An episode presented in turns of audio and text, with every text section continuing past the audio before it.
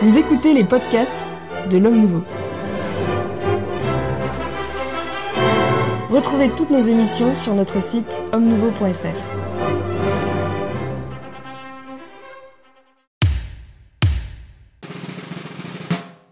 Chers amis, bienvenue dans cette euh, nouvelle émission du Club des Hommes en Noir. Très heureux de vous retrouver pour parler d'un sujet important qui, est, qui concerne les nouvelles traductions des textes liturgiques qui entrent euh, en vigueur euh, pour cet avant 2021, euh, cette nouvelle année liturgique, en tous les cas qui va commencer. Pour en parler, j'ai la joie, l'honneur, le plaisir de recevoir le père Michel Viau. Bonjour mon père. Bonjour. Alors mon père, on m'a fait, je, le disais la, semaine dernière, l'amical reproche de ne pas assez présenter mes, mes invités. En quelques, en quelques mots, quels sont vos titres de gloire?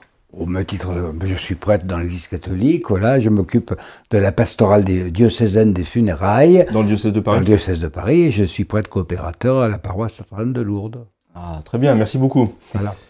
Monsieur l'abbé Cellier. Bonjour, monsieur de Maxence et bonjour aux auditeurs. De Maxence, c'est bien ça. C'est très bon ça.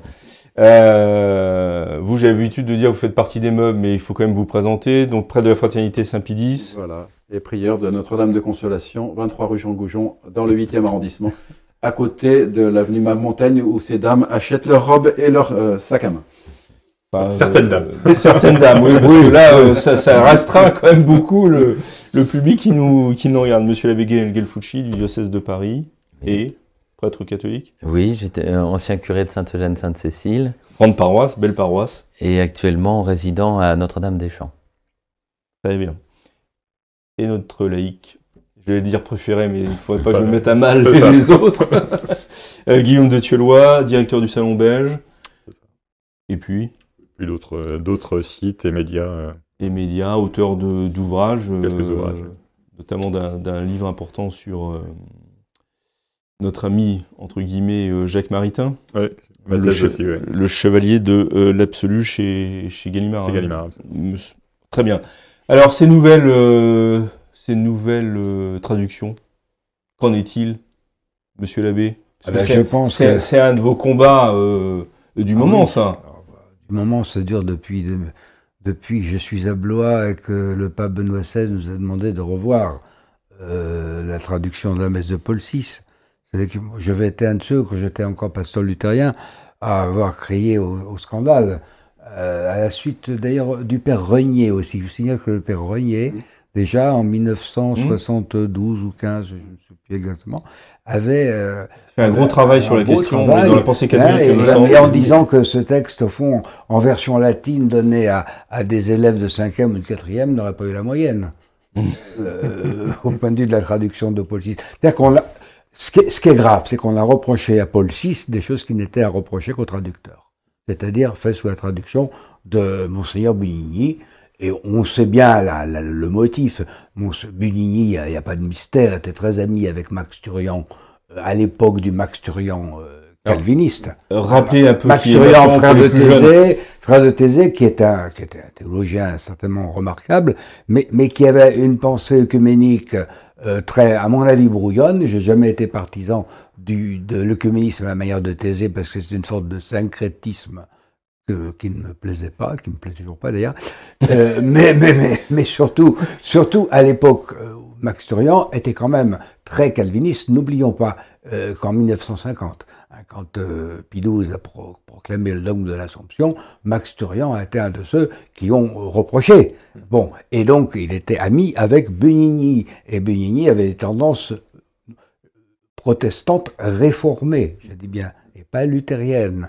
Et voilà, déjà, ça explique beaucoup de choses sur cette euh, traduction qui est souvent une interprétation. Et pour vous, euh, je, je, vous entends là, et c'est pas la première fois que vous le dites, euh, j'aimerais bien euh, avoir l'avis de, nos autres invités. Euh, donc là, on, va parler dans, un instant des nouvelles traductions justement qui corrigent voire améliore, ça, sera l'avis à, à chacun de donner son avis, mais euh, vous, voulez absolument défendre vraiment la, mémoire de Paul VI. Pour vous, il n'est pas responsable euh, de ce qui s'est fait au point de vue des traductions, et, mais est-ce que vous entendez aussi au, au point de vue du nouvel Ordo lui-même euh, dans son édition typique? Bah, écoutez, le Nouvel Ordre lui-même, son édition typique, euh, c'est le pape qui l'a fait. euh, il a été. Parce que c'est Monseigneur Buni qui en a été Ah oui, oui, oui, l'instrument, mais, mais- mais, c'est ah, quand même Paul VI qui en a. Non, non, non, c'est pas la même chose. c'est pas la même chose parce que l'édition, ty- l'édition typique, franchement, je, je- bon, on peut lui reprocher certaines choses, de pas avoir peut-être, euh, on n'a peut-être pas compris euh, euh, que certaines paroles n'étaient pas des redites, mais que c'était tout simplement des développements nécessaires et, que, la messe est avant tout un- une suite de mystères. Déjà, ça rien qu'au début, hein, quand on nous, quand on nous balançait, c'est pas ce qu'écrit le pape d'ailleurs, préparons-nous à la célébration de l'Eucharistie en reconnaissant que nous sommes pécheurs, c'est pas ce qui est écrit dans le texte latin. Ça, c'était dans le texte français. Est-ce que ça a été corrigé, ça, par exemple? Oui, ça a été corrigé. Ça a été Et ça a été corrigé de. Vous vous souvenez Ah de oui, quelle oui, oui. manière? Ah ben on va parler des saints mystères, oui. Mhm. Voilà. Des saints mystères, c'est quand même déjà mieux. Mhm. Et puis euh, la, la question sacrificielle aussi sera, sera plus claire, euh, puisque le Orate Fratres va être traduit correctement. Malheureusement, moi je me suis battu pour qu'on supprime la variante euh, pour la gloire de Dieu et, Le salut C'est- du monde oui, ben oui, je, oui, je commence à la perdre là parce que je me dis que je vais l'abandonner. Alors c'est pour ça, pour moi, déjà c'est déjà derrière. Mais euh, bon, euh, c'est pas du tout ce qu'a écrit Paul VI, et ça, ça fait partie des choses qui m'ont vraiment mis en rage. Qu'on ose interpréter. Alors, je me souviens d'un excellent confrère qui me dit C'est quand même pas faux, euh, mon père. Ce qu'il- Mais non, oui, c'est pas faux. Mais quand on voit ce qu'il y avait avant, c'est une régression. Voilà. C'est une régression. Et il est très important. Alors vous parlez, vous avez plein la bouche du rôle des fidèles, de la participation des fidèles à la liturgie. Et là, voilà une chose que le prêtre dit qui est extrêmement importante. Et, et les fidèles doivent la répéter à leur manière, pour, parce que c'est leur manière de participer au sacrifice. Et vous, vous trouvez que c'est neutre que, que ne pas l'avoir dit? C'est monstrueux. Alors, ce, ce n'est pas au point de rendre la messe invalide, mais tout de même, ça, euh, ça, la- ça l'affaiblit.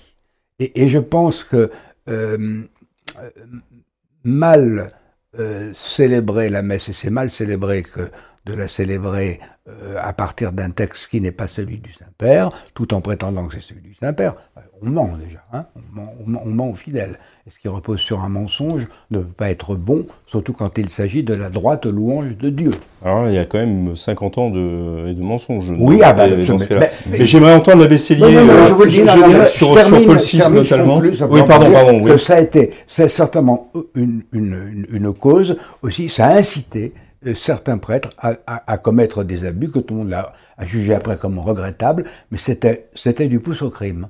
Parce qu'à partir du moment où le traducteur se permet de tel, de tel laisser aller par rapport au texte du Saint-Père, eh ben, le célébrant s'en est permis aussi euh, par rapport à sa manière de célébrer.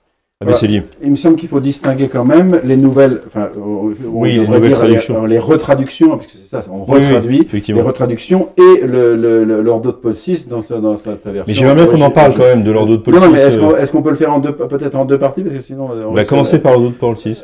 Pardon, alors, l'ordre de Paul VI. Alors, je dirais, euh, quand même, il faut rappeler que l'ouvrage fondateur de la critique de la Nouvelle Messe, c'est-à-dire le bref examen critique, est paru en 69, avant toute traduction.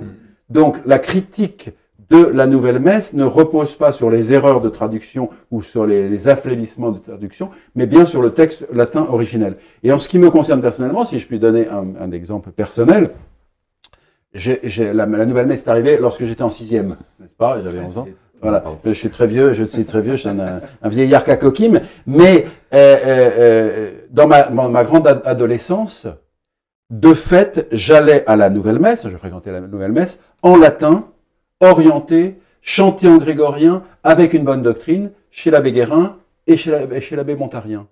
Et donc, ce n'est absolument pas lorsque la, la, la, la liturgie traditionnelle m'a saisi, ce n'était pas une question de traduction, parce que moi, je ne fréquentais pas euh, la, la, la, la nouvelle messe en français, je la fréquentais en latin. Et donc c'est bien un problème de fond qui est, transcende tout à fait les traductions mauvaises, les traductions tout à fait euh, euh, lamentables. Rappelons, pour euh, conforter le père Viau, que l'orate fratres devait être supprimé et c'est Paul VI qui a insisté pour qu'il soit laissé. Donc euh, on l'a réadouci après, justement, on voit bien qu'il y avait une volonté vraiment de de- de- de- d'éliminer le, sacrifice propitiatoire, hein, Oui, ça c'est d'accord, clairement. c'est ça, c'est dans ce sens. Donc, je dirais, les nouvelles retraductions, d'après ce que j'en ai lu, n'est-ce pas, éliminent des scandales théologiques qui avaient été signalés dès le départ par des autorités intellectuelles qui étaient vraiment peu intégristes. Gilson, Maritain. Maritain dit, n'est-ce pas, euh, cette traduction du consubstantiel dans le credo est hérétique. Et il, et il dit de façon plaisante, il dit, je suis de même nature que le président Pompidou, ça ne nous ramène pas à deux, mais je suis pas, je ne lui suis Ça pas consubstantiel. Et c'est quand même un peu dramatique qu'il ait fallu un demi-siècle pour revenir sur une chose qui est, qui est Qui est fondamental. fausse dans, dans l'affirmation de la foi. Si je dis qu'en Dieu il y a deux personnes, c'est vrai. Il y a bien deux personnes. Il y a le Père et le Fils sont bien en Dieu. Il y a bien deux personnes. Mais la vérité de la foi, c'est qu'en Dieu il y a trois personnes. Et si je dis en Dieu il n'y a pas trois, euh, deux personnes, c'est vrai. Donc je puis le dire dans l'affirmation de la foi. Je suis en fait un hérétique. Mm. Dans la réalité, je suis un hérétique. Et donc euh, euh, euh, ces retraductions qui sont un bien objectif, c'est bien de, de ne plus dire des choses qui sont qui sentent l'hérésie et de, de dire des- de l'affirmation de la foi catholique tel que quand même le consubstantiel ça a été quand même le combat de saint Athanase des pères cappadociens. Je veux dire c'est quand même tout le combat de l'Église pour garder la foi en notre Seigneur Jésus-Christ Fils de Dieu et, et dans la Sainte Trinité. Mais je dirais et on va y revenir ça ne règle pas les problèmes de fond de la nouvelle messe puisque ces problèmes de fond pour nous existent dans sa version latine, par exemple l'élimination de l'offertoire, l'offertoire sacrificiel on va- on va et propitiatoire, ça c'est dans la nouvelle messe, en latin comme en français. Je continue le tour de table, si je puis dire, table ronde, les chevaliers, euh, sur euh, Paul VI, etc. Comment vous, vous, vous percevez un peu les, un Ben, peu les c'est- choses, monsieur l'abbé? Mais c'est vrai que c'était impressionnant de voir la- les traductions indigentes qu'il y avait et qu'il a fallu attendre euh, autant d'années pour cela. Alors, on en parle, mais peut-être que les, les gens ne, ne connaissent pas tout, mais prions ensemble au moment d'offrir le sacrifice de toute l'Église était censé traduire Priez mes frères que mon sacrifice et le vôtre soient agréables à Dieu le Père Tout-Puissant. Ah oui. Oui, c'est pas pareil. Il suffit d'entendre, effectivement. Et, euh, et pour la gloire de Dieu et le salut du monde, pour la gloire de Dieu et le salut du Ce qui a monde, scandé toute mon enfance, oui. voilà. Et le texte de, de l'édition qu'on appelle typique, c'est-à-dire celle qui est le modèle, C'est la référence. la référence, que le Seigneur reçoive de vos mains ce sacrifice à la louange et à la gloire de son nom pour notre bien et celui de toute l'Église. Pour la gloire de Dieu et le salut du monde, que le Seigneur reçoive de vos mains ce sacrifice à la louange et à la gloire de son nom pour notre bien et celui de toute l'Église. On se dit, pourquoi ils ont fait ça. Et ce qui est intéressant aussi, je vous donne un, autre exemple parce que Troisième on- exemple, puis après on on, donne on a un sujet. c'est dans la prière eucharistique une, euh, qui est le- la traduction en fait du, du canon romain. Euh, en latin, c'est ec dona, ec munera, ec sancta sacrificia illibata. Et là, on dit ces offrandes saintes. Alors, il y a trois mots pour huit. Une omission. Et donc la nouvelle, oui, mais la nouvelle traduction, on va dire, ces dons, ces offrandes, ce sacrifice pur et saint. Donc, c'est simplement un rétablissement ce qui arrive. hein. D'accord. Ouais, non, mais c'est important. Bah, c'est déjà, on peut s'en réjouir. J'ai- Je continue et je termine le tour de table sur. euh, Euh, Sur moi, euh, D'abord, la première chose, c'est qu'il faut se réjouir que les, les traductions euh, reviennent au texte euh, initial de la messe. C'est quand même, c'est quand même fondamental. Euh, il faut se réjouir en particulier que revenant au texte de la messe, elles reviennent à un certain nombre de dogmes centraux de la foi et euh, spécialement de la foi eucharistique. Euh, le consubstantiel, pour moi, est un, un énorme scandale et je comprends toujours pas comment euh, tant de prêtres, tant d'évêques ont pu euh, rester les bras ballants devant un scandale aussi énorme. Surtout, et surtout qu'il faut garder en tête qu'on nous a présenté la réforme liturgique comme un retour à la tradition biblique et à la tradition patristique. Bah, en matière de tradition patristique, euh, c'est une vraie réussite. hein. On, on- on a juste retiré le, le cœur des, des, grands conciles trinitaires et christologiques. Donc euh, je trouve ça incroyable. Euh, et évidemment, sur la foi eucharistique, euh, la présence réelle a été quand même beaucoup gommée à, à- à plusieurs étages. hein. Elle, est- elle est euh, affadie euh, de, quand on passe à- aux autres canons, en fait. hein. Et- parce que Les autres prières eucharistiques. Oui, c'est ça. Euh, dans, dans, le, dans le canon romain euh, de, de la messe de Paul VI, elle est très forte, et puis elle est de moins en moins jusqu'à la, jusqu'à la prière eucharistique numéro 2, où, où on peut très bien euh, réciter sans mentir et en ne croyant pas à la présence réelle euh, catholique. Euh, donc, c'est au sens propre une équivoque, hein, c'est ce que disait Saleron euh, dès, les années 70. Hein, c'est au sens propre une équivoque, c'est-à-dire qu'on peut la professer en étant parfaitement orthodoxe et on peut la professer en étant parfaitement hérétique. Euh, les deux, euh, ce qui est quand même très problématique.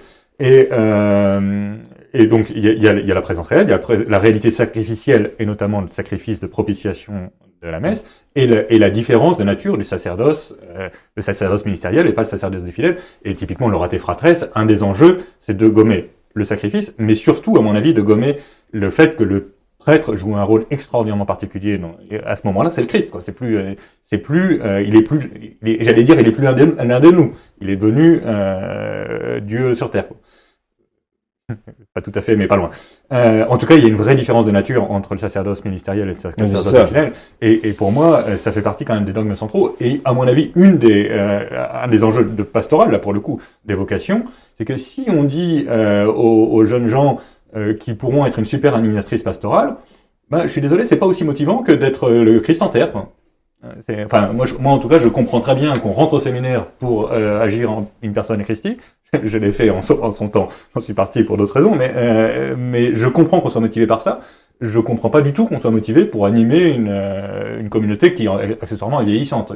Oui, Pas forcément qui trouve ses, ses propres animateurs par ailleurs, de toute façon. Absolument. Alors pardon, je, moi je voudrais quand même en revenir euh, à, à, à Paul VI et pardon mon père, je voudrais pas vous, vous choquer et vous mettre en, en, en rogne, mais j'ai je, euh, j'ai l'habitude de dire à- quand j'ai des responsabilités que c'est toujours le chef euh, qui doit assumer la responsabilité de ses euh, de ses subordonnés, euh, quitte à faire le point avec le subordonné. Est-ce que, malgré tout, c'est quand même pas Paul VI qui reste, en tant que chef, en tant que pape, responsable de, et de ce qui s'est fait? Bien sûr, il faut. L'Église est hiérarchique, il faut aller jusqu'au bout. Évidemment, la tête a forcément une responsabilité. Comment pourrais-je vous dire le contraire? Mais quand on voit comment fonctionne euh, le, le Vatican, enfin le, le peu que j'en sais, mais enfin finalement je- je- j'en sais un petit peu quand même. Même, même à l'heure actuelle, ben oui, même à l'heure actuelle, vous comprenez, euh, il y a autour du, du, du, du Saint-Père toute une équipe en quelle- à laquelle il doit avoir confiance et il ne peut pas tout vérifier. Je pense par exemple à certaines traductions de discours. Il y a encore quelquefois des fautes extrêmement regrettables euh, qui, sont, qui sont commises et, et, et que, bon, que le pape n'a pas le temps de, de relever, mais une fois que le discours est prononcé, c'est prononcé. Et alors on se dit, ben voilà, ça ferait plus de mal de corriger que de laisser filer. Bon, et euh, en tout cas, euh, on sait très bien euh, que Paul VI en a voulu Et qu'il a quand même terminé sa carrière comme nonce en Iran. Prononce. Même pas non. Même Prononce. Hein, et que, bon, voilà. euh, Oui, mais rien n'a été changé. Sur... Enfin, c'est ça qui, qui oui, reste pour moi alors, un mystère, moi, je que. Alors, il y a une euh, deuxième raison. Je veux bien défendre la mémoire de Oui, VI, si oui, vous oui. voulez, mais, Mais ça il a- reste il a- un mystère. Il y a une deuxième raison euh, qui est liée à, à, disons, à l'épiscopat hein, et à la, au, au fait que, bon, à Vatican I, on s'est occupé essentiellement du ministère du pape, la guerre a interrompu et on devait s'occuper des évêques, du rôle des évêques. Bon. Et C'est fâcheux, parce que, oui, c'était coupé en deux. Enfin, quand même, le concile s'est appelé Vatican II, ce qui montre bien que c'était la suite de Vatican Et de I. Vatican, hein, bien Ah, sûr, ben, bien entendu. Et que le rôle des évêques ne pouvait se comprendre qu'à partir du ministère pétrinien. n'est-ce pas? Euh, Et que par conséquent, tout ce qu'on peut raconter sur les assemblées euh, épiscopales, à Lourdes actuellement, euh, ou, ceux qui évoqueraient un concile national, etc., euh, ça ne peut être envisagé euh, qu'à partir du ministère pétrinien et du rôle capital et primordial du Saint-Siège. Or, quand on se souvient bien de cette période que moi j'ai vécu, hein, parce que j'étais ordonné pasteur en mai 68, et donc vous avez choisi votre date, vous. Mais, mais oui, c'était le 5 mai, et que j'ai vu euh, les résultats du, de l'arrivée du missel de 69, qui d'ailleurs a été précédé, j'en ai gardé un exemplaire chez moi. Je vais vous, vous faire un aveu devant les... Je, je l'ai pris à, dans une paroisse catholique, parce que je pense qu'on l'aurait jeté. Et c'est un missel qui 65 était... Non. Bilingue Entre, voilà, bilingue. Bilingue, bilingue. En- dans les, entre les deux. 67, je pense. 60, voilà, Parce que 60. moi j'ai un missel de 65. Mais alors, Euh, pas du un tout experimentum, 65, hein, ouais. c'est-à-dire magnifiquement relié. Euh, je, je donne cette précision pour montrer qu'il n'était pas fait pour passer. Où il y avait les prières en bas de l'hôtel, Introebo et l'Altare Dei, Mais réduite. réduite, absolument, il existe. Et je me souviens d'avoir fait le voyage et de l'avoir montré à notre ami euh, qui, qui ne connaissait pas ce, ce, ce- ce- et qu'il a, découvert, au fond, euh, c'était une étape. Mmh. hein. Et au fond, je crois que c'était là qu'était la vraie volonté de Paul VI. S'il y avait ah, eu ça, Pardon de vous mais les évêques, les, je pense que les évêques qui étaient là, les évêques français, qui étaient là à Vatican II, n'auraient pas été d'accord. Pardon de vous interrompre, mais à ce sujet, il y a quand même le témoignage de monseigneur Jounel qui était un, un- dans la, justement qui travaillait sur la, la- la réforme de la liturgie et qui dit explicitement que euh, le missel de 65 euh, n'est qu'une étape euh, parce que il est encore pris par la, théologie tridentine, c'est ce qu'il dit, et qu'il faut passer ensuite à une deuxième étape. Euh, ça sera d'ailleurs 67 euh, avec euh, le canon qui peut être dit, euh, je pars sous votre contrôle, qui peut être dit euh, à voix haute, euh, alors que 65 le conservait encore en latin et, et à voix basse. En 67 c'est à voix haute et peut être dit en langue vulgaire. Et Jounel dit bien que c'est vraiment un moment, c'est vraiment une étape. Et lui-même célèbre en 65 à Rome dans une chapelle, en espérant que ça soit discret, une messe tout en tout en français sur ce, euh, enfin oui, en langue vulgaire euh, à partir de ces missels, mais en espérant bien que euh, que ça soit juste une étape. Alors moi, je connais cette, affaire par Oscar Kuhlmann, qui était donc un observateur luthérien, ami personnel de Jean XXIII et de Paul VI, et qui a été effrayé par la rapidité avec laquelle on allait passer d'une messe à l'autre. Et justement, il fait de ceux, enfin, il fait partie de ceux qui, à la fin du concile, a, dit à Paul VI euh, qu'il devait imiter nos réformateurs, je vous le dis tel quel, hein, et être aussi intéressant ça. oui, et être aussi sévère avec sa droite qu'avec sa gauche. Que sinon, on a le droit à un problème très grave. Et parce que les luthériens sont très sensibles aux questions de liturgie. Et on sait par exemple que Luther, euh, pour prendre l'exemple de, de, de Luther, qu'est-ce qui a fait que Luther a quitté la Wartburg à la suite de la diète de Worms où il était, caché là, parce qu'il était au banc de l'Empire et euh, il risquait d'être tué. Bon.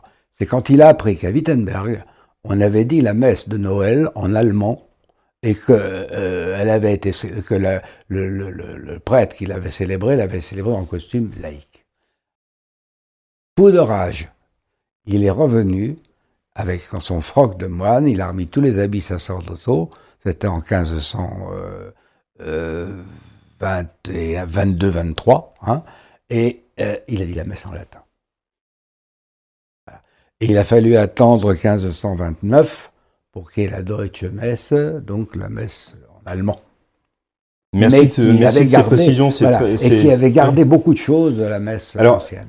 Le, le, le, pour revenir aux traductions, aux nouvelles traductions donc, qui rentrent en vigueur, est-ce que, euh, en fait, elles règlent tout le problème de le problème liturgique, si je puis dire, qu'il y avait autour, euh, autour de la messe euh, Paul VI Elles règlent rien du tout.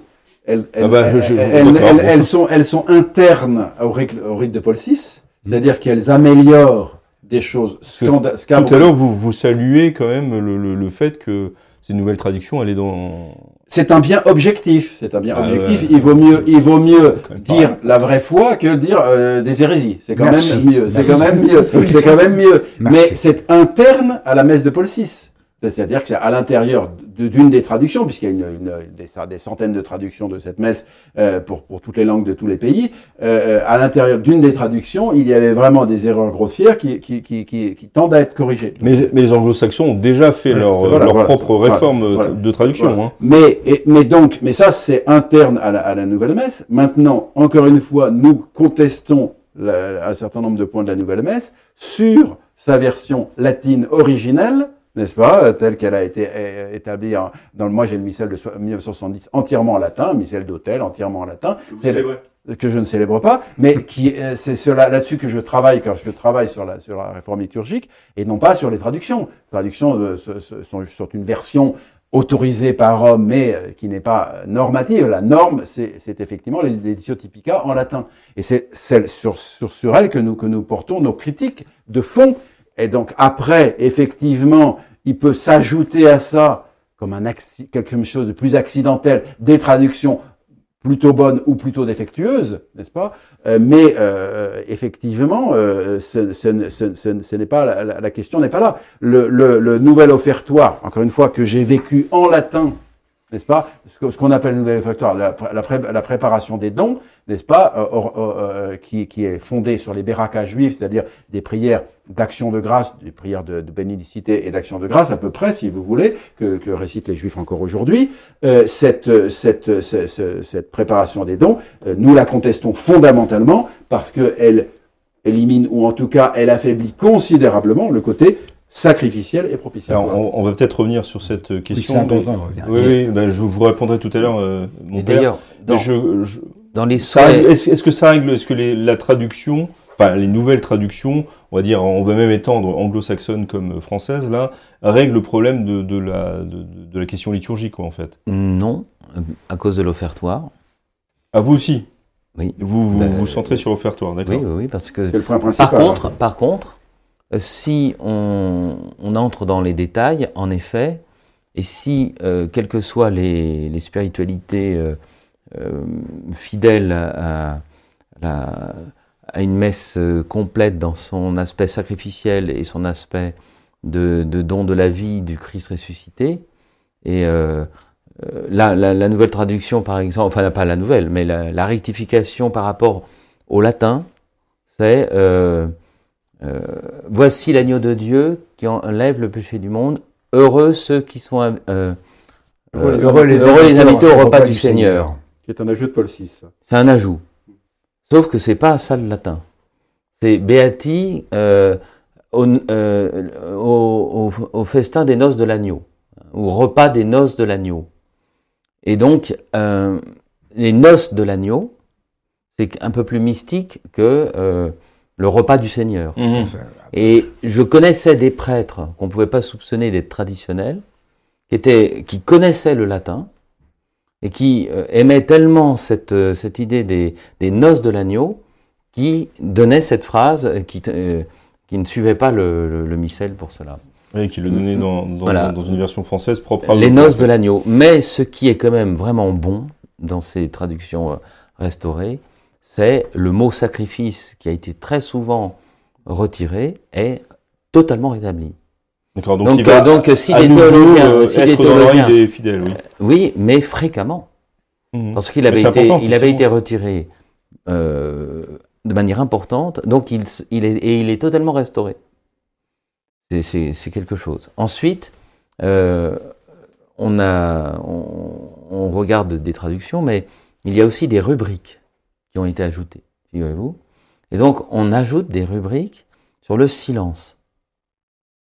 Et C'est important. je ne sais pas comment les gens vont le faire, euh, comment les prêtres vont le faire, parce que ça n'existait même pas dans le, dans le missel Saint-Pie V.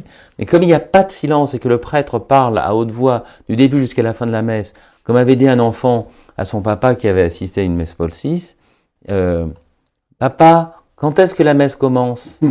On a Parce tous que, vécu ça. hein. parce que il- non, mais lui est habitué à la messe Saint-Pie Oui, oui, mais Et donc, euh, il a- n'avait pas eu un moment de prière personnelle. J'ai- eu cette, cette question d'un de mes enfants, donc Tout je, à fait. je Eh bien, figurez-vous que, on va dire, euh, après l'oraté fratresse, le, et maintenant, dans la rubrique, c'est le prêtre se recueille. Et tout le monde se recueille. donc ça c'est un ajout de rubrique. C'est un ajout de Ah rubrique. oui, le, le- la, qui la, fin qui n'a jamais existé, mais qui, tant que ça va dans un sens de recueillement, enfin, pitié. Mais euh, donc, temps de silence avant le- la prière de la, de la messe. Il y aura aussi un temps de silence euh, à, d'autres moments, ou deux, deux trois euh, À la autres temps messe, à la communion. C'est on consacre une coutume. Parce que à la communion, ça fait très longtemps que les prêtres s'arrêtent Oui, dans la fait. messe Paul VI parce qu'il n'y avait aucun moment de silence. Et même à la messe Saint-Pie V, je trouve, mais bon, on ne peut pas, euh, comment dire, euh, quand le prêtre célèbre un peu vite, entre la communion et, euh, des fidèles et le- la fin de la messe, parfois ça va trop vite. Mais c'est vrai que c'est légèrement artificiel dans la messe Saint-Pie V, ça serait de, de rester en silence peut-être deux minutes Ouais, entre enfin, le- le la lecture de la communion. Oui, mais oui, mais après la communion. Mais la coutume dans la messe Saint-Pie V, c'est de faire l'action de grâce plutôt après la messe Après la messe, oui. que pendant la messe. À. Mais si vous voulez, euh, c'est c'est mignon de voir qu'ils l'ont institutionnalisé, Mignon. n'est-ce pas Et tandis que dans la messe Saint-Pie V, on va passer de la communion à la, à la post-communion, parfois un peu vite. Et, les, et euh, moi, je pense surtout au servant de messe. Parce que le servant de messe, il communie, il porte le plateau, et lui, il, il a aucun moment de calme Mmh, entre c'est la- l'apport des, des, des burettes et, euh, et, et les déplacements. Il y aurait un temps de silence. Le, Alors, on va peut-être attendre avant de réformer le missel de Voilà. si vous voulez. le, le servant que- de messe pourrait à l'arrière se mettre à genoux et attendre une minute. C'est- C'est cocasse, hein Tout à fait.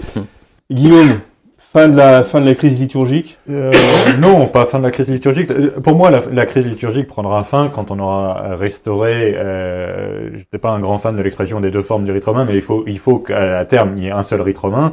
Et je pense pas que le type du rite romain soit le rite de Paul VI. Je pense que tôt ou tard, il faudra revenir très proche du rite euh, traditionnel, au moins sur l'orientation de l'autel, au moins sur l'offertoire et au moins sur la communion, la forme traditionnelle de réception de la communion. Euh, L'orientation et la communion, a priori, ça devrait pas poser de problème majeur puisque euh, normalement l'édition typique ne pose ne s'y Mm. oppose pas. Mais enfin, il- euh, pour, pour, pour moi, ces traductions liturgiques ont un, un- un effet théologique évidemment euh, souhaitable, mais elles ont aussi un effet psychologique. Il, il faut, euh, on, on reviendra pas, on va pas faire une révolution à l'envers de la liturgie. Enfin, en tout cas, je pense pas que ce soit souhaitable. Et donc, il faut réaccoutumer les fidèles, euh, les fidèles majoritaires, hein, ceux qui assistent à, à la messe nouvelle. Il faut les réaccoutumer aux dogmes centraux de la messe, et donc progressivement parler de sacrifices, parler de différences de nature et de présence réelle, etc., de, du sacrifice, du sacerdoce du prêtre, etc les, les à euh, redevenir, euh, j'allais dire, concitoyens de la civilisation de la- du rite traditionnel. Quoi. Euh, le, le- il, il- faut qu'on cesse d'être étranger au rite traditionnel quand on est dans le nouveau rite. Et donc, euh, je pense que ces traductions, de ce point de vue-là, vont dans le bon sens, psychologique. Et évidemment, euh, personnellement, je pense que le- la mission de Rome devrait être d'encourager à l'usage de l'offertoire traditionnel, d'encourager à l'orientation de l'autel, de- d'encourager euh, Ce qui n'est pas, pas vraiment en direction pas direction, prévu. mais le Cardinal euh, Sarah n'avait pas souhaité. le cardinal avait fait un texte là-dessus. Et euh, euh, moi, je, enfin, euh, évidemment, il y a des, enfin, tout ça, tout ça est compliqué parce qu'on touche à des choses très, très sensibles et très douloureuses. Euh, en particulier, c'est très difficile pour les prêtres qui ont fait la révolution violente dans un sens de comprendre. Moi, j'avais été frappé à, à Fongombo où les deux messes sont célébrées. C'est les vieux prêtres qui célèbrent la nouvelle messe. Euh, Pour, pour une raison extrêmement simple, c'est qu'on fait pas deux fois la révolution liturgique, quoi. Et, euh, et euh, évidemment, pour le coup, il est célèbre de façon parfaitement orthodoxe, parfaitement. Il n'y a aucun doute sur le fait que ce soit la vraie messe. Mais, euh, mais je trouve ça très frappant que tous les jeunes prêtres célèbrent la messe traditionnelle à Fongombo et tous les, enfin pas tous les vieux prêtres, mais une partie significative des, des vieux moines, euh, ça a été douloureux pour eux de passer à la nouvelle et ils n'ont pas envie. De, enfin, je- encore une fois, moi j'ai beaucoup de compassion pour les gens qui ont, enfin voilà, c'est- il y a des gens qui ont tenu dans des conditions épouvantables. Parce qu'il faut voir aussi que euh, dans les gens qui ont célébré la nouvelle messe, il y, a des, il y a des gens qui ont été héroïques pour tenir la messe traditionnelle, mais il y a aussi des gens qui ont été Mhm. héroïques pour tenir la foi dans la nouvelle messe. Et donc il faut aussi être un peu reconnaissant à ces gens qui pendant des, décennies euh, ont dû avaler des traductions qui étaient pourries. Euh, et donc, euh, enfin, moi je me- euh, moi j'assiste souvent à la, à la nouvelle messe. Euh, systématiquement, euh, je disais pour mon banc et pour les bancs de l'autre côté, je, je- je corrigeais les traductions. Euh, je, je sentais bien qu'il y avait des gens qui appréciaient moyennement ma façon de faire, mais, mais voilà, c'est la vie. Hein, c'est- mais je, co- euh, je comprends que pour ces prêtres-là, ça soit euh, donc il faut un peu de psychologie aussi, quoi. Pardon. Mhm. Bien sûr, non, non, mais c'est c'est très, c'est très intéressant ce que, ce que vous avez dit. Mon père, vous, vous Absolument. vouliez peut-être répondre à la vaisselier, mais je vois qu'en même temps, vous avez, vous êtes venu qu'une Bible. Oui, c'est parce que je pensais qu'on parlait aussi du lectionnaire. Mais enfin, Bah, bah, parlons du dictionnaire, bien sûr. Oui, mais, mais non, mais je, je pense que cette question de l'offertoire est, est tout à fait capitale. Et euh, c'est pour ça qu'il faut vraiment militer euh, pour la, la subsistance des deux formes du rite romain. Parce que c'est la seule façon euh, concrète de, de, de pouvoir faire vivre à des, à des catholiques qui sont habitués uniquement au rite Paul VI ce que c'est aussi que la forme extraordinaire. Et parce que, euh, là je reviens à Benoît XVI, qui a eu cette intuition de Summorum Pontificum, que euh, peu importe du sens dans lequel ça va passer, mais enfin, il fallait donner une parole de paix, que les deux formes allaient s'enrichir. Voilà. Et ce qui s'enrichirait, de toute façon, c'est qu'au moins, ben, il y aurait une connaissance de la messe euh, en forme extraordinaire. Et la question de l'offertoire, il y a aussi dans, la manière de célébrer, euh, vous avez raison, euh, bon, c'est vrai que euh, ce qui nous donnait actuellement, on, on est très conscient qu'il s'agit des prières juives de bénédiction, que ce n'est pas du tout ce qui était dans l'ancienne messe, qu'il y a là un, manque incontestable, c'est un manque, hein, c'est un défectus. Ça, ça n'atteint pas le- la validité, mais c'est quand même un manque. C'est quand même un manque qui, qui, qui empêche d'aller jusque dans toutes les profondeurs de ce, de ce grand miracle qu'est la, qu'est la vraie messe catholique et qui nous rend vraiment présents euh, au Golgotha. Voilà, ça, ça je voulais vous le dire. Euh, C'est pour ça que je, moi je me bats et je me battrai toujours jusqu'à mon dernier souffle pour qu'il y ait les deux formes qui subsistent. Et, je, pense que cette affaire de motu proprio, euh, d'ailleurs le pape a laissé quand même une très grande liberté euh, aux évêques français qui ont posé la question. À Rome, les deux qui l'ont posé, c'est l'archevêque de Lyon et l'archevêque de Paris, euh, pour agir dans le sens pastoral qui leur conviendrait et qui primerait sur ce qu'il a dit. Voilà. Donc, Le, le- le résultat n'est pas très probant. quand eh même, si me écoutez, il faut laisser du temps au temps, comme dirait Ah oui, enfin, il y a des décisions euh, très concrètes qui ont été prises. Mais Ah parlons. oui, on peut revenir. Alors, sur la question du lectionnaire. Oui, ça, c'est- ça, c'est intéressant. Oui, oui, parce que euh, c'est un argument que, que j'entends souvent. Euh, J'ai encore entendu il n'y a pas longtemps. Euh, parce que moi, moi, je souhaite, par exemple, ce serait un, un des signes, un des signes de, de bonne volonté que, que l'on puisse rétablir euh, cette messe à Saint-François Xavier de semaine euh, pour euh, les, Pour les 300 étudiants. jeunes, les 300 étudiants. Ça, c'est vraiment un objectif auquel, auquel je tiens. Et alors, l'argument, l'argument, c'est de dire, voilà, mais alors, vous comprenez, cette ancienne messe, oui, bien sûr, mais enfin, il se prive de, euh, des trois années ABC euh, qui donnent une plus grande ouverture de connaissance de, de la Bible. Bon. Alors, ça, c'est un- ça, c'est une chose que, que je connais depuis longtemps. La Bible Euh, non, non, les années ABC. Oui, je plaisante. les années ABC. Parce que l'Église luthérienne, qui était toujours en, qui a toujours été en pointe hein, dans le dialogue avec les catholiques, avait adopté, dès qu'il y a eu l'année AB les années ABC, le lectionnaire catholique. Euh, exactement. Bon. Mais avec cette différence, c'est que les, les pasteurs n'ont pas de lectionnaire, mais ont des Bibles. Et donc, ils se sont aperçus. Ah, bah oui, oui, oui, ils ont des Bibles. euh, Un lectionnaire, non. J'ai perçu que quelques lectures étaient un peu caviardées. Et alors voilà, c'est que, euh, bon, alors on leur donnait la liste, l'inspecteur ecclésiastique, j'ai eu à le faire et à veiller à tout ça, envoyer tous les mois euh, la liste euh, des dimanches Les péricopes. le- les péricopes, n'est-ce pas? Et alors, évidemment, on leur, on leur donnait, mais alors on était quand même un peu gêné, dit, tiens, pourquoi, par exemple, hein, voyez-vous, quand je prends, par exemple, le 20e dimanche du temps ordinaire de l'année A, deuxième lecture, Romains 11, versets 13 à 15, point. Et ensuite 29-32.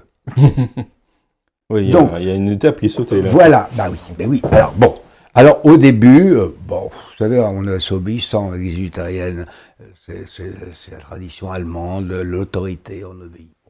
Bon, au bout d'un moment, quand même, on se pose des questions parce qu'on a quand même eu des professeurs d'exégèse comme Oscar Kuhlmann ou autres, et, et comme ça, euh, bon, euh, sur le début d'un texte ou sur la fin d'un texte, faut bien commencer quelque part, faut bien. Mais enfin, quand même, je rappelle à nos auditeurs que les éditions de la Bible que nous avons avec les chapitres et les versets ne sont pas d'origine. Hein, que ce sont, des, ce sont des choses qui sont venues après, par commodité, pour pouvoir se référer facilement au même texte. Donc on peut pas dire que c'est Saint Paul qui a dit là commence le chapitre 11 et, là se termine mon chapitre pour avoir le chapitre 12. Bon, ah non, mais c'est important parce que certains euh, croient que prennent ça pour argent comptant. Bon, mais alors, bon, il y a quand même des débuts et des fins qui sont un peu scabreuses. Déjà, moi je vais vous dire tout de suite, je récuse toutes les lectures brèves qu'on appelle les lectures brèves. Euh, non. Euh, si on prend pas le temps d'écouter la parole de Dieu le jour du Seigneur, alors là, c'est- même pas la peine, c'est c'est honteux, c'est tout simplement honteux. Donc les lectures brèves, moi j'ai toujours dit dans mes paroisses, quand on me posait la question, il n'en est pas question. C'est on prend la lecture longue, ça prendra le temps que ça prendra. Donc il y avait un choix qui était proposé, c'est ce qu'il faut, Oui, euh, faut bien un choix- voilà, un qui était- à ceux qui nous on regardent. prendra la lecture longue. Voilà. Alors évidemment, ça pose des problèmes quelquefois avec l'évangile de Saint Jean. Mais qu'est-ce que vous voulez? Le, le texte sur l'aveugle-né, Jean 9, vous pouvez pas le couper. C'est tout. Ou alors on renonce à le lire. C'est plus honnête. On renonce à le lire. Bon, ça c'est déjà un point. Mais alors là où ça devient vraiment plus honteux, c'est l'exemple que je vous ai donné. Ça que je vais avoir, je vais avoir les voir, les charcutages. Hein, où on a coupé des versets, un peu comme dans notre bréviaire euh, en français, on nous a mis des versets de psaumes entre crochets. Ah. Alors, ce sont évidemment que mes ennemis aient la tête fracassée, que Dieu, bon, c'est toujours. Alors, je, je mon évêque, je lui dis, mais qu'est-ce qu'on fait pour les entre crochets, pour Hector des heures? Il dit, moi, je les lis tous. Bon, voilà. Et donc c'est laissé à la libre euh, appréciation de chaque prêtre. Voilà. Euh, donc vous, finalement, aucun prêtre ne dit le même bréviaire. Puisque... Ah ben, sauf si- ceux, ceux qui Si. demandent à leur évêque. Ah oui, c'est ça, mais... Ce sont les versets d'imprécation. Oui, je sais, Ah, oui, oui, oui, bon. et vous nous expliquerez Et ce que alors voilà, oui, et alors les, là, ce que je viens de vous le- sur, sur- sur les Romains, comme sur d'autres, euh, au bout d'un moment, je me suis dit tiens quand même, ça vaut la peine de regarder sur quels critères on a retiré ces versets. Pourquoi ces versets? Eh bien, à chaque fois, c'est parce qu'on parle de la condamnation du péché, du jugement de Dieu, euh, de, de la colère de Dieu, Hmm. voilà, et que ça va contre, au fond, tout s'explique par le fait qu'on ait remplacé le Dieu de miséricorde par le Dieu de tendresse. La tendresse, moi, ça me fait penser à la viande attendrie du boucher. Mais c'est pas la miséricorde Voilà, de bon, Dieu. c'est dit. ah oui, mais c'est pas la miséricorde de Dieu parce que qui dit miséricorde implique jugement. Mais dans la traduction euh, restaurée, par- euh, un exemple tout bête, hein, euh, damnation éternelle dans le latin, et ils avaient quand même maintenu damnation. C'est Oui.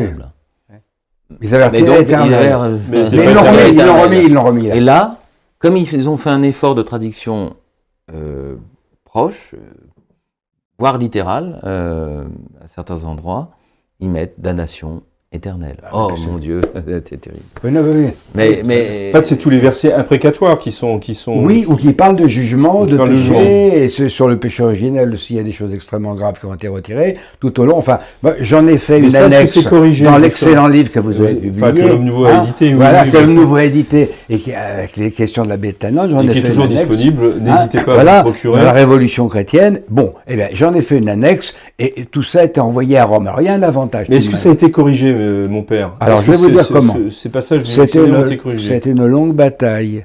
Mais non, ça n'a pas été corrigé. Mais nous avons quand même obtenu que dans le nouveau lectionnaire, les coupures soient indiquées.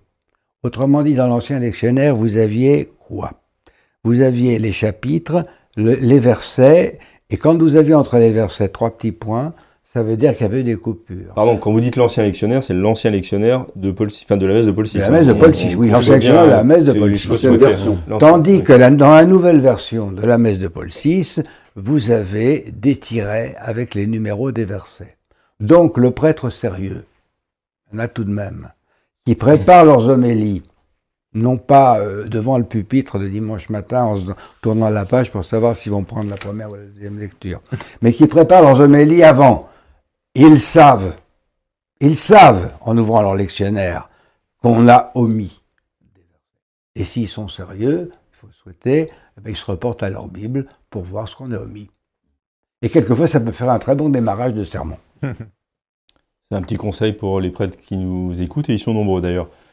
Sur la, sur la question du lectionnaire, comment est-ce que vous, vous voyez un peu, un peu les choses? Alors, je dirais, nous nous sommes vraiment opposés d'un point de vue psychologique et d'un point de vue humain à des lectures sur trois ans. Ça ne correspond Et pour pas. quelle raison? Eh bien parce que le, le- le cycle de l'année est quelque chose de profondément ancré dans la nature humaine et qu'effectivement voir revenir les saisons, etc., permet de, de, je dirais, de suivre, de suivre cet ensemble de lectures, tandis que sur trois ans, on est complètement paumé.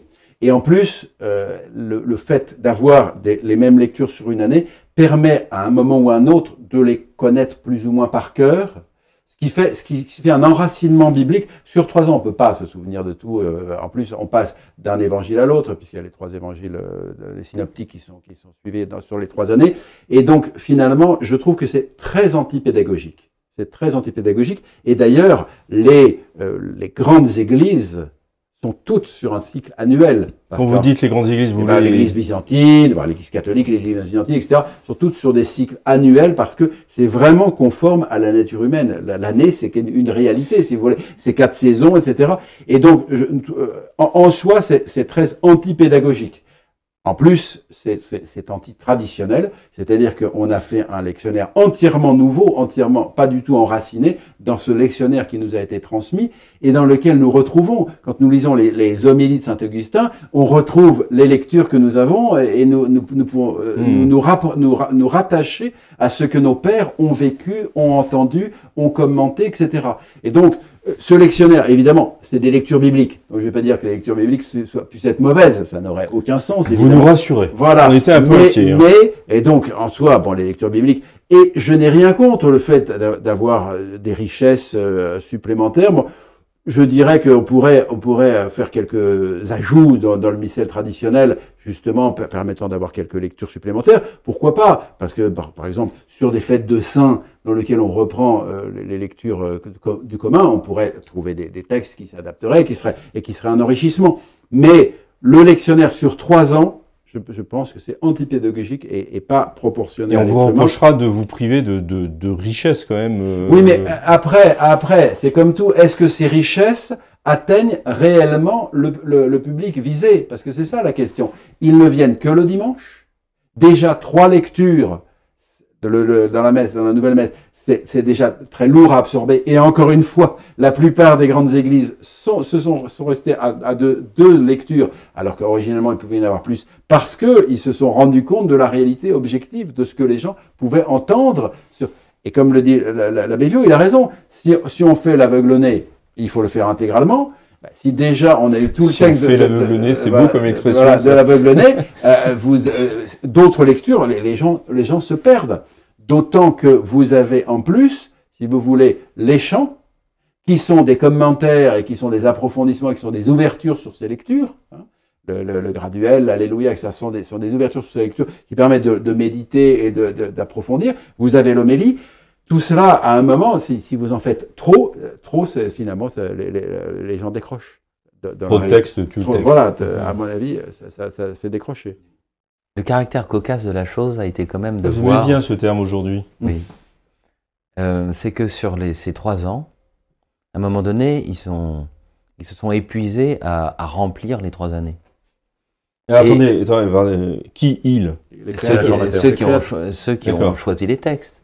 Et du coup, quand vous avez les textes, donc euh, dans le missal traditionnel, vous avez des, des temps qui sont privilégiés où chaque jour il y a un texte différent, comme par exemple pour le carême. Pour le carême, mais c'est principalement. C'est très dense. par- Les personnes qui vont à la messe tous les jours sont nourries d'une manière un peu forte, si vous voulez.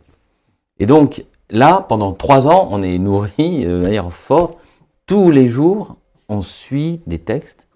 Et euh, ce que j'ai toujours trouvé, euh, euh, comment dire, cocasse, c'est c'est que, du coup, ils ont parfois choisi des textes sévères. À force de, de, de chercher, ils se sont dit, bon, bon, on va mettre ça. On n'avait jamais Sodome et Gomorre dans, dans, Ah ouais, dans- l'ancien. Oui. Et là, vous avez la description, le feu, la destruction de la ville et tout. Vous dites, euh, mais c'est en semaine, hein. Mais bon, c'est, c'est, ou alors des, les meurtres de, C'est pour des chrétiens les d'élite. en meurtres fait. de David, euh, tout ça. Enfin, c'est, euh, souviens-toi de ne pas le laisser ton, euh, entrer dans le chiol avec les cheveux blancs. Vous, vous lisez ça, vous dites, euh, c'est- curieux quand même. vous voyez? Et là, mais c'est- plus le dieu de tendresse. Voilà, mais Ah, c'est un plaisir de fin de C'est très intéressant. de lire ça en semaine et de le commenter quand j'ai eu l'occasion. Rappelons, rappelons, rappelons qu'il y a le cycle de trois ans pour les dimanches Mhm. et un cycle de deux ans pour la semaine. Oui, c'est ça. Oui, c'est- quand même une complexité pour le, pour le brave fidèle qui est quand même, et pour le Mhm. curé, qui est Oh, quand même. ils à- achètent un missel. Euh, de, l'année annuelle. Ah, annuelle. non, du mois. Voilà. Du Ouais, mois. Magnificat ou des choses comme Magnificat, ça. ouais. ouais. Mais euh, c'est assez cocasse. Euh, le fait que d'un côté on supprime les, les- les versets euh, imprécatoires et qu'on mette. Oui, mais euh, il ça n'a pas été volontaire. Ça, je peux vous l'assurer. D'accord, il n'y a pas de logique Ah derrière. non, non, non, ils ont été débordés. Ils se sont dit, mais il faut remplir. hein. Donc, ils ont pris des textes austères par pur. euh, Ce qu'on aurait pu se dire, c'est pour des chrétiens, qui, ceux qui viennent en, semaine, qui Oh, sont non. déjà bien. non, non, non, non, non. on Ils ont- à un moment donné, de- ils ont été bien embêtés. Ils ont dit, mais il faut trouver des textes. Alors, avez euh, ils ont mis, ils ont mis des textes sévères de l'Ancien Testament. Très bien. Guillaume, enfin, moi, j'ai pas beaucoup de compétences sur le Non, non, mais si, euh, si, ah, parce qu'en tant que laïc, euh, si vous assistez à la messe, euh, à la messe de Paul VI, euh, euh, puisque maintenant le terme de forme ordinaire a disparu, euh, on revient euh, aux temps anciens. Euh, si vous assistez à la messe de Paul VI, euh, vous êtes sou- enfin, soumis ou vous subissez ou vous acceptez, Ouais, moi, vous êtes heureux. Moi je, moi, je suis assez d'accord avec l'abbé Cellier sur le fait qu'il soit naturel euh, d'avoir un rythme d'un an. Et accessoirement, je trouve, mais ça, pour le coup, les fidèles en- euh, ne le voient pas, euh, que c'est assez sain qu'on ait un rythme d'une semaine pour le bréviaire aussi, parce que, euh, enfin bref, euh, je, Et le on- concile a invité les, les Oui, fidèles à lire euh, la première. Donc, mais, euh, mais en, en- en tout cas, je trouve que c'est. euh, on, on pourrait en reparler euh, peut-être plus longuement, mais je, je pense que les, les, les deux logiques euh, hebdomadaires et annuelles ont, ont un sens profond. Alors, j'ignore si c'est la nature humaine ou si c'est le fait que notre civilisation a été bâtie comme ça et qu'on on, est formé comme ça. En tout cas, euh, je suis assez d'accord sur le fait que euh, c'est- profondément ancré chez nous. Après, euh, moi, je reconnais volontiers comme euh, utilisateur entre guillemets régulier de la messe de Paul VI que c'est euh, pas désagréable d'avoir deux lectures, enfin trois lectures en l'occurrence, quand on quand on va à la messe le dimanche. Au, moins quand par ailleurs on va lire les lectures de la Bible régulièrement, parce que euh, concrètement, ça nous force à nous enraciner dans, euh, enfin, les, alors, les traductions liturgiques sont parfois un peu contestables pour rester poli, mais euh, mais euh, au moins ça nous ça nous rappelle des textes qu'on a euh, lus en, de façon un peu plus cursive à, d'autres moments de l'année. Et donc moi je, suis plutôt euh, plutôt favorable à ce que enfin, moi ça en tout cas ça me ça me plaît bien d'avoir euh, plusieurs euh, plusieurs lectures et euh, voilà. Après, je, je, je me battrai pas là-dessus. Ça me paraît pas du tout, euh, ça me paraît pas du tout là qu'il y a un problème de la réforme liturgique. Accessoirement, je trouve quand même qu'il y a, il y a des- la, la preuve que c'était pas entièrement une question de redécouvrir la parole de Dieu, c'est que dans euh, une messe sur trois ou une messe sur quatre, euh, vous avez supprimé, supprimé euh, l'une des deux lectures. oui. Et donc, ça- Dans les fêtes, c'est ça, Dans, quand dans- dans les, dans les fêtes en France, en tout cas, je sais pas si c'est Oui. partout, mais en, en, en France, il y a plein de, il y a plein de paroisses Paul VI où on n'a qu'une lecture, enfin une lecture de l'Évangile. Donc, euh, Bien sûr, oui. Mon père, pour terminer, vous pouvez nous, nous synthétiser donc le- le- l'apport des, des- des- des nouvelles traductions euh, qui entrent, qui entrent, euh, qui entrent en, vi- en vigueur Dans la messe. Alors Dans la messe, là, oui, pardon, tomber oui, effectivement. Merci de. Je vous voyais un peu saisi par ma Non, question. non, non, non, oui, oui. Alors moi, évidemment, dans l'ensemble, évidemment, je suis, je suis assez satisfait, mais il y a quand même une chose qui, qui me reste en travers de la gorge, je le dis, parce que jusqu'au bout, j'ai milité pour cela, c'est que dans le Confiteor, on est, on est rétabli simplement euh, la bienheureuse Marie et qu'on n'ait pas mis le toujours vierge. Voilà. Ça, je suis vraiment très triste de cela. Euh, je trouve que et il y, y, a eu vraiment, c'est par opposition de certains. Euh, je trouve que c'était vraiment pas le moment, euh, surtout où nous vivons, enfin, une résurgence des anciennes hérésies, euh, l'agnose mmh. et l'arianisme en particulier. Euh, récemment, je lisais avec tristesse, je ne vais pas donner de nom, mais enfin, une personne qui, un peu pour se dégager euh, de, de, de, de l'Église actuelle et de ses scandales, etc., disait qu'elle était catholique parce que euh, Jésus-Christ... Mais il y avait une façon de parler de Jésus-Christ comme d'un homme, d'un homme douloureux. Le divin était complètement exclu. Hein alors, euh, vous voyez, euh, le, mystère de la naissance du Christ, le mystère aussi de la naissance de la Vierge, qui est, qui, est l'Immaculée Conception et qui va le manifester jusqu'au bout par une pureté permanente et par ce justement ce toujours vierge, ce toujours vierge que n'ont même pas contesté les réformateurs du XVIe siècle. Il faut voir qu'il y, a des pages de Luther contre ceux qui, s'opposent au toujours vierge. Bon, et de voir qu'on le demande, c'est écrit dans le texte, on le demande. Alors, ils ont eu l'attention à tirer là-dessus tout de même, puisqu'ils ont, il y avait, c'est pourquoi je supplie la Vierge Marie. Donc on a mis bien heureuse. Qu'est-ce que ça coûtait de mettre de, toujours vierge oui, voyez-vous Dans l'édition typique, il n'y a pas toujours vierge. Si. Ils l'ont pas rétabli? Non. Malheureusement, il faut qu'on arrête. Donc, si je, je, je synthétise, c'est euh, un véritable un véritable progrès, mais qui est encore à, oui. à poursuivre. Peut mieux faire. Et voilà, voilà, ce que je dirais. Et à cause du toujours vierge. Peut mieux faire. Merci beaucoup euh, oui, bah, à tous de votre de votre participation. Euh, je, je, signale juste la, la parution euh, aux éditions de l'Homme Nouveau d'un recueil de, de, textes du professeur Jean de Vigry euh, qui nous a récemment quitté. Donc les travaux et les jours d'un historien sont les chroniques qu'il a, qu'il a publiées dans notre euh, bimensuel entre 2012 et 2019. Il est à votre disposition, bien évidemment. Nous nous retrouvons la semaine prochaine pour un nouveau Club des Hommes en Noir. D'ici là, que Dieu vous garde.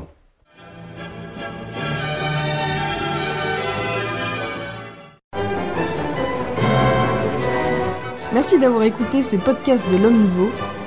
Si vous souhaitez soutenir nos émissions, rendez-vous sur l'onglet Faire un don de notre site homme-nouveau.fr.